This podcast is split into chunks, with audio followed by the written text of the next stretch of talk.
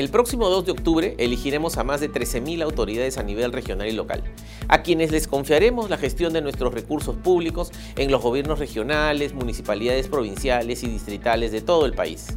A menos de un mes, las elecciones regionales y municipales convocan la participación de más de 76 mil candidatos y candidatas, que en la efervescencia electoral hacen promesas públicas como más obras para sus localidades, sin advertir que actualmente las fuentes oficiales del Estado peruano revelan que hay decenas de miles de inversiones en ejecución y miles de obras paralizadas.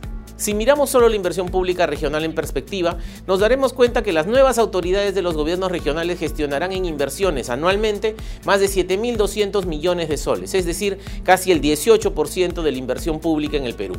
Y estos fondos públicos son los que precisamente concentran los principales problemas y denuncias de corrupción e ineficiencia en su gestión.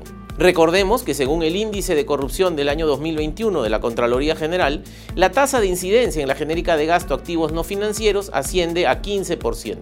Es decir, de cada 100 soles que se gasten en inversiones en el país, se pierden 15 soles por la ineficiencia o corrupción de los funcionarios que las gestionan.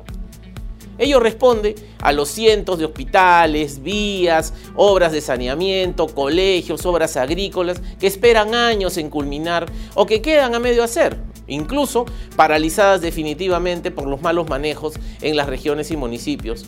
Y de ahí los históricos elefantes blancos. A lo expuesto se suman las obras paralizadas, que revelan el grave problema en la gestión de las inversiones. Al 30 de junio último, habían casi 2.350 obras paralizadas por un valor actualizado de 29.700 millones de soles en todo el territorio nacional, independiente de a qué nivel de gobierno pertenezca la unidad ejecutora. Otro gasto que resulta improductivo es el destinado a los estudios de viabilidad, realizados entre el 2017 y el 2019 los cuales costaron decenas de millones de soles, para más de 16 mil inversiones por 100 mil millones de soles de monto viable, y que a la fecha no se han ejecutado, y que ya perdieron la vigencia de la declaratoria de viabilidad. Por lo que en el caso que se decide ejecutarlos, se tendría que volver a gastar en la actualización de los estudios que años atrás ya se realizaron. Otra evidencia de que gastamos mal. Continuando con la perspectiva regional, actualmente en los gobiernos regionales hay más de 3.100 inversiones por 72 mil millones de soles.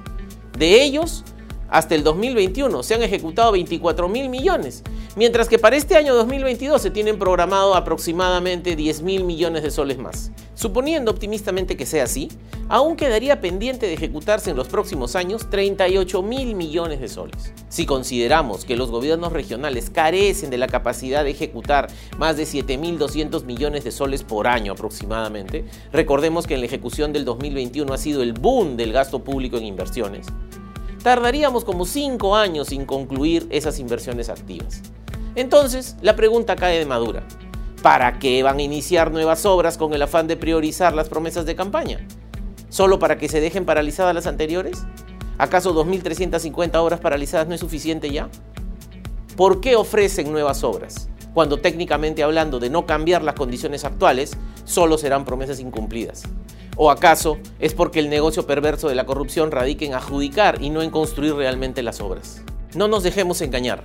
En general, más que ofrecer obras nuevas, los candidatos y candidatas debieran concluir con efectividad las que están en plena ejecución, para beneficio de la población.